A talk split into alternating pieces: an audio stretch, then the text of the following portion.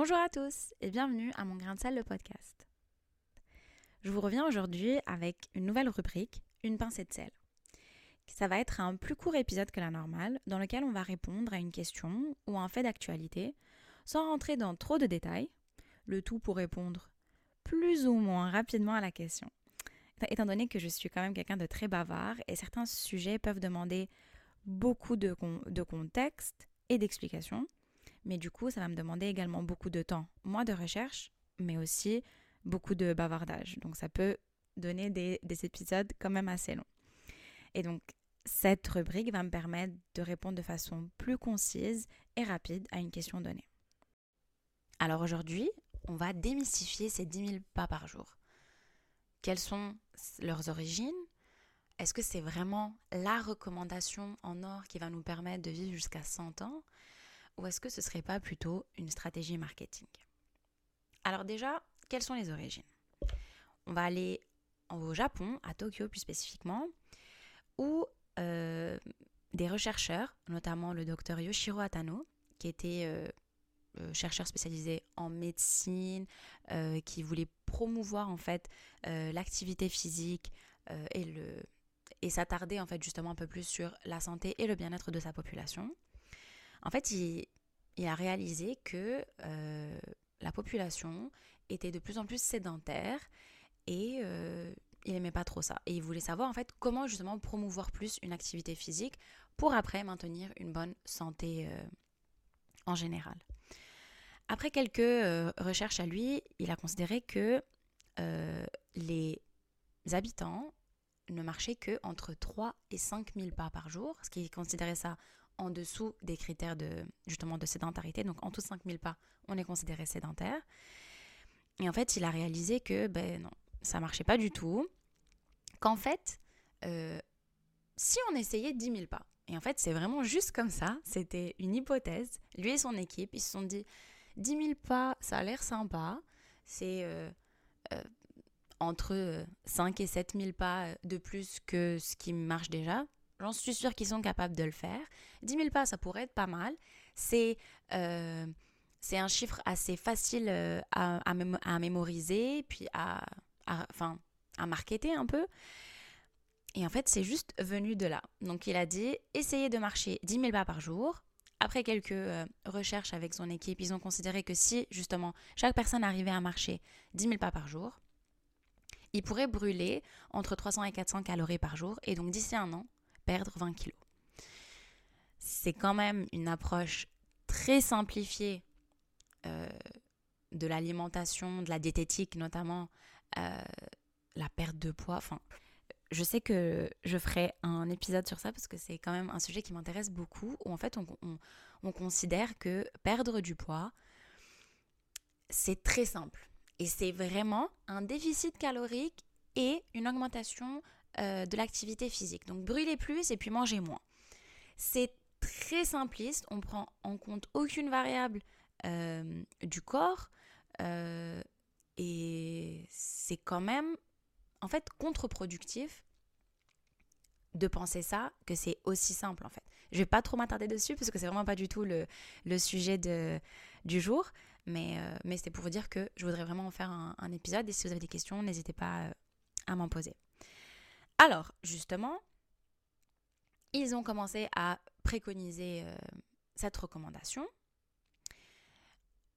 Et en 65, euh, euh, et en fait, tout le monde commence à prendre cette recommandation de 10 000 pas comme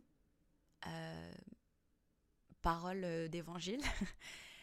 et puis en fait, c'est resté, c'est super catchy les, autres euh, entreprises de podomètres, etc., ils ont commencé à sortir. Et tout le monde, a, commencé à utiliser ces 10 000 pas comme ça. Et en fait, c'est vraiment venu de rien. En fait, il n'y a pas vraiment de vraies preuves scientifiques derrière euh, avant cette euh, préconisation. Mais son implémentation est vraiment super forte. C'est-à-dire que maintenant, si vous prenez votre podomètre inclus dans votre téléphone, par exemple, généralement, l'objectif du jour, c'est 10 000 pas. Si vous achetez les bracelets genre Fitbit et tout, directement, le goal du jour, l'objectif du jour, c'est 10 000 pas. Et déjà, justement, en parlant de, des podomètres, la plupart des podomètres ne sont pas réellement fiables. Il y a une étude qui est sortie sur euh, le podomètre euh, du téléphone Apple qui prendrait, euh, qui sous-estimerait en fait le nombre de pas qu'on fait de, de moins 21%. Donc ça, ça va jusqu'à moins 21%, mais c'est, pas très fiable.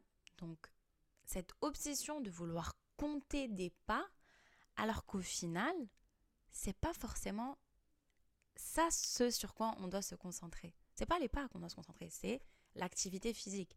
Et c'est pour ça d'ailleurs que la, euh, la recommandation euh, de l'Organisation mondiale de santé et dont la France euh, notamment se repose dessus, c'est des minutes. Parce que c'est là qu'on voit réellement l'intensité de l'effort. Donc c'est normalement 30 minutes d'activité intensément modérée 5 fois par semaine. Donc au total, c'est 150 minutes par semaine. Donc c'est vraiment en fait ce but-là. Ou alors 75 minutes d'activité un peu plus intense. Et donc ça, je trouve que c'est beaucoup plus facile à traquer que des pas. Déjà, les études montrent que tout ce qu'on doit traquer soit n'est pas très euh, fiable et en fait n'est pas constant sur le long terme. C'est-à-dire que souvent les gens, ils vont, à partir d'un moment, ils vont juste arrêter de le faire. Si en plus de ça, euh, c'est pas très fiable, donc en plus parfois ça peut être décourageant, ou alors au contraire, ça peut être obsessionnel. Donc moi, si j'ai pas mes 10 000 pas par jour, ça veut dire que c'est rien. Et en fait, on a commencé à créer cette euh, vision du tout ou rien. Donc c'est soit 10 000 pas et c'est bien, j'ai réussi ma journée, soit ben en fait non, c'est bon, j'abandonne, j'ai pas le temps de faire 10 000 pas. 10 000 pas, c'est long, c'est quasiment une heure de, de marche. Pas tout le monde a le temps de faire ça. Mais ça reste une recommandation, enfin en fait la base et l'intention de la recommandation, c'est de marcher et de faire une activité physique. Donc je vais jamais être contre ça. La marche, c'est montrer quand même être l'activité physique qui va être la plus, la plus facilement instaurée chez les personnes et donc la plus euh, atteignable et qu'on peut maintenir sur le long terme. Donc si déjà on prend du principe que la plupart du monde vit une, euh, un train de vie assez sédentaire, donc on va faire moins de 5000 pas par jour.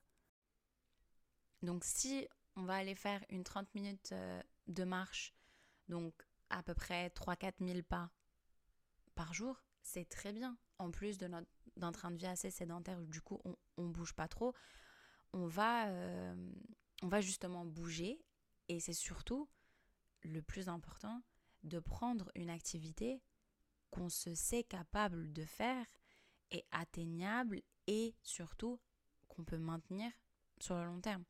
Parce qu'au final, si on veut se mettre dans la tête que c'est 10 000 pas, 10 000 pas, et soit se décourager de le faire, ou alors le faire et pas prendre plaisir à le faire, ça sert à rien. Parce que je sais que ça va pas être quelque chose que tu peux instaurer et vraiment t'y tenir. Donc on va se concentrer un peu moins sur les 10 000 pas et plutôt sur faire une activité physique qui va nous faire du bien mentalement et physiquement et qu'on peut réellement s'y tenir. Parce qu'on ne va pas oublier qu'on n'est pas tous fait pareil, que 10 000 pas pour toi, ça va être plus facile, et puis 10 000 pas pour l'autre, ça va être beaucoup plus difficile. Et donc en fait, vraiment, chacun se met ses propres objectifs, qui se sait être capable, tout en se challengeant un peu. Enfin, aller faire euh, la marche, normalement, c'est censé quand même être une marche assez rapide, où on ne peut pas forcément parler euh, euh, ou maintenir une conversation pendant, pendant qu'on marche. Donc dans tous les cas, chacun se sait, chacun connaît ses habilités, ce qu'il est capable de faire. Et donc, donc bien sûr, on va prendre en considération les recommandations, mais on va aussi les adapter à nous, sans que ce soit quelque chose qui va nous submerger et puis qu'on va juste décider de ne pas faire, alors que ça pourrait être positif pour nous. Et donc voilà, pour répondre à la question en, en simplifiant, c'est faites une activité physique qui vous challenge quand même, mais qui vous fait plaisir et que vous pourrez garder toute votre vie, je l'espère. Donc voilà, on est à la fin de notre petit épisode. J'espère que ça vous a plu. Si vous avez d'autres questions comme ça pour lesquelles je peux répondre euh, en un court épisode au lieu d'en faire tout un thème, ou si c'est même des, des, sous-questions, enfin des sous-thèmes d'un épisode auquel j'ai répondu, euh, je serais ravie de, de l'entendre. Vous pouvez me DM ou même il y a une... Sur Spotify, je sais qu'il y a une question à laquelle vous pouvez répondre en bas, du, en bas de la page de, de l'épisode. Euh, voilà, et je serais ravie de d'entendre vos, vos questions et vos retours. Merci.